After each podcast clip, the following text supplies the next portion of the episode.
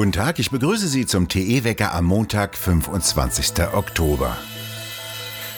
Fußballnationalspieler Joshua Kimmich belebt die Diskussion um Corona-Impfungen. Der 26-jährige Bayernstar hat öffentlich gemacht, dass er sich gegen eine Covid-19-Spritze entschieden hat. Er begründet dies damit, dass Langzeitstudien über Folgewirkungen fehlten. Kimmich, der parallel zu Beginn seiner Profikarriere in Stuttgart ein Einser-Abitur abgelegt hatte, unterziehe sich alle zwei oder drei Tage einem PCR-Test. Er sei kein grundsätzlicher Impfgegner, leugne ebenfalls nicht die Existenz von Corona, lehne jedoch derzeit eine Spritze ab. Der FC Bayern selbst will auch keinen Impfzwang auf seine Spieler ausüben. Kimmich forderte außerdem, man solle Bedenken gegen die Impfung gesellschaftlich stärker respektieren und die Betroffenen nach ihren Gründen fragen, ohne sie gleich abzustempeln. Kimmich ist zugleich Schirmherr der Aktion wie Kick Corona. Die sammelt Spenden, um während der Corona-Krise soziale Projekte mit Spendengeldern zu unterstützen. Auch die Tennisstars Medvedev und Djokovic betonen, dass es Privatsache sei, ob Tennisspieler geimpft oder nicht geimpft seien. Der serbische Weltranglistenerste sagte wörtlich, ich werde meinen Status nicht preisgeben, ob ich geimpft bin oder nicht. Dies ist eine reine private Angelegenheit und eine unangemessene Anfrage. Der Tennis-Superstar Djokovic nimmt damit in Kauf, nicht an den Australian Open teilnehmen zu können. Der Geschäftsführer der Bundesliga Christian Seifert drohte, dass Spiele, die aus Quarantänegründen abgesagt werden müssten, gegen die Mannschaft gewertet werden, die die Quarantäne zu verantworten habe. Es häufen sich derzeit Meldungen über Fußballspieler, die bei einem Spiel auf dem Fußballplatz plötzlich zusammenbrechen. Ursachen reichen von Kreislaufkollaps bis hin zu Herzstillstand. Spieler, aber auch Schiedsrichter, die zusammenbrechen, müssen teilweise reanimiert werden. Ursachen sind bisher nicht bekannt.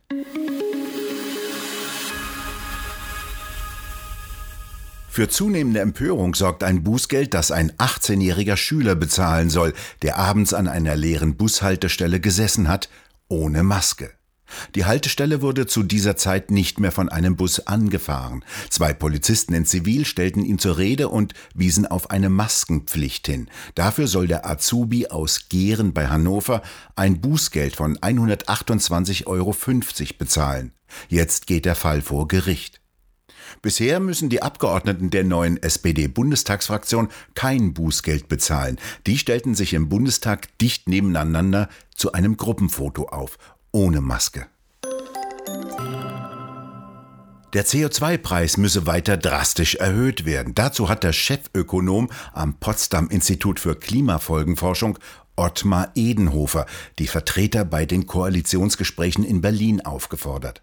Nach den bisherigen Plänen soll die Tonne CO2 bis zum Jahre 2030 auf 60 Euro verdoppelt werden. Für den gut verdienenden Professor Edenhofer zu wenig. Seine Erkenntnis, der sogenannte klimagerechte Umbau von Wirtschaft und Gesellschaft sei noch viel anspruchsvoller als bislang angenommen. Ökonomieprofessor Edenhofer hat auch früher schon betont, man müsse sich von der Illusion freimachen, dass internationale Klimapolitik Umweltpolitik sei. Das habe mit Umweltpolitik, mit Problemen wie Waldsterben oder Ozon noch fast nichts mehr zu tun. Edenhofer weiter wörtlich, wir verteilen durch die Klimapolitik de facto das Weltvermögen um.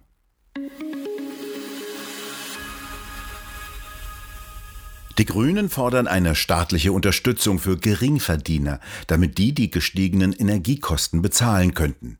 Die Fraktionschefin der Grünen Bundestagsfraktion, Katrin Göring-Eckardt, sagte der Bild am Sonntag, der Staat müsse auch Geringverdiener und Leistungsempfänger in die Lage versetzen, solche kurzfristigen Preisspitzen auffangen zu können. Sie kritisierte die von der jetzigen CDU-SPD-Regierung beschlossene Erhöhung des Hartz-IV-Satzes um drei Euro ab Januar des kommenden Jahres. Das sei viel zu wenig, reiche nicht einmal für den Ausgleich der Inflation, meinte Göring-Eckardt.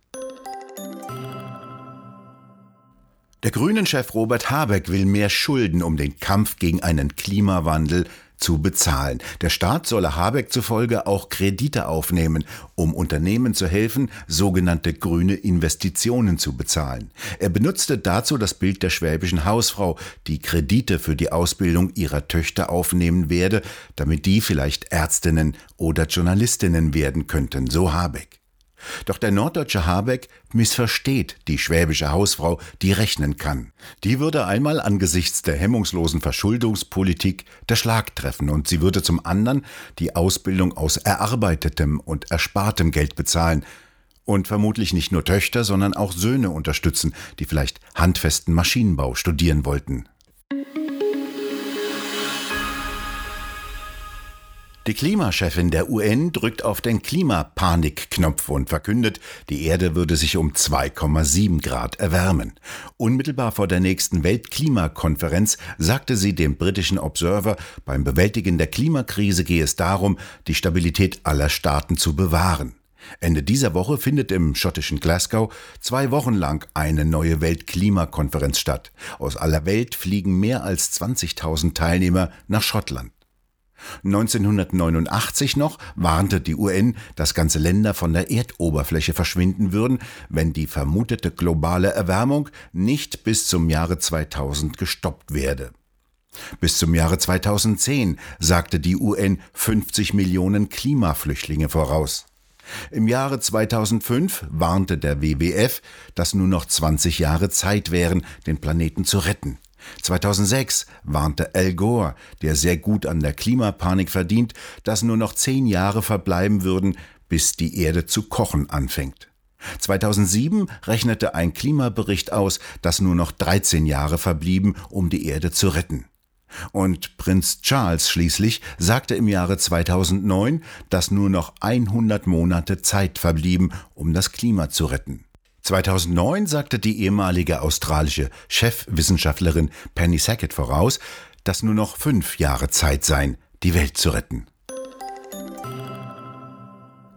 Einer Meinungsumfrage des INSA-Institutes zufolge hat die Union möglicherweise die Umfragetalsohle erreicht. Im Sonntagstrend, den das Meinungsforschungsinstitut INSA wöchentlich für Bild am Sonntag macht, kommen CDU und CSU auf 20 Prozent, ein Prozentpunkt mehr als in der Vorwoche. Die SPD verliert einen Punkt, bleibt aber mit 27 Prozent stärkste Partei. Die FDP kommt auf 14, die Grünen kommen auf 17 Prozent und können damit jeweils einen Prozentpunkt dazu gewinnen. Die AfD erhält wie in der Vorwoche 11 Prozent. Die Linke bleibt bei 4 Prozent.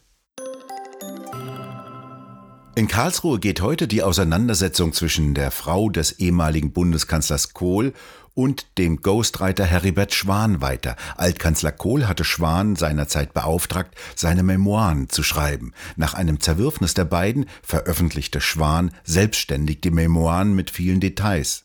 Kohl hatte noch zu seinen Lebzeiten vom Landgericht Köln eine Entschädigung in Höhe von einer Million Euro zugesprochen bekommen. Jetzt wird vor dem Bundesgerichtshof darüber verhandelt, ob auch seine Witwe einen Anspruch als Alleinerbin darauf hat. Jetzt werden die Nächte kälter und bald frostiger, der Winter steht vor der Tür und jetzt beginnt auch die Bewährungsprobe für die erste Fahrradbrücke in Tübingen. Die wurde für 1,7 Millionen Euro über die Steinlach, einem Nebenzufluss zum Neckar, gebaut und ist nur Fahrradfahrern zugedacht. Sie wurde im Juli eröffnet und führt Radler von der Südstadt in die Innenstadt und geht auch recht steil aufwärts. Radler sollen ja bekanntlich künftig bei Frost, Schnee und Eis mit ihren Lastenfahrrädern fahren und nicht mehr mit ihren warmen SUVs. Im Winter endet das recht schnell unsanft mit einem Sturz. Glücklicherweise ist die Unfallklinik in Tübingen nicht weit von der Brücke entfernt. Eine eigene Heizung wurde in die Brücke gebaut. Reif, Eis und Schnee sollen dahinschmelzen, damit die Radler zumindest auf der Brücke nicht auf die Nase fallen. Strom kostet ja nix, hatte OB Palmer bei der Eröffnung gesagt. Der kommt ja von der Sonne und die soll ja keine Rechnung schicken. Aber auch Strom in dunkler Nacht bei Windstille, bei der Windräder nix liefern, dann doch eher Kohlestrom aus Polen oder Atomstrom aus Frankreich für die Brückenheizung. Während sich viele Menschen keine warme Wohnung mehr leisten können, weil die Energiekosten zu hoch sind, beheizt Tübingen seine Fahrradbrücken. Bis 2025 sind noch zwei weitere beheizbare Brücken in Tübingen geplant. Heute scheint nach Auflösung von Nebelfeldern fast überall die Sonne. Im Nordwesten kommen tagsüber Wolken auf, verbunden mit Regenschauern.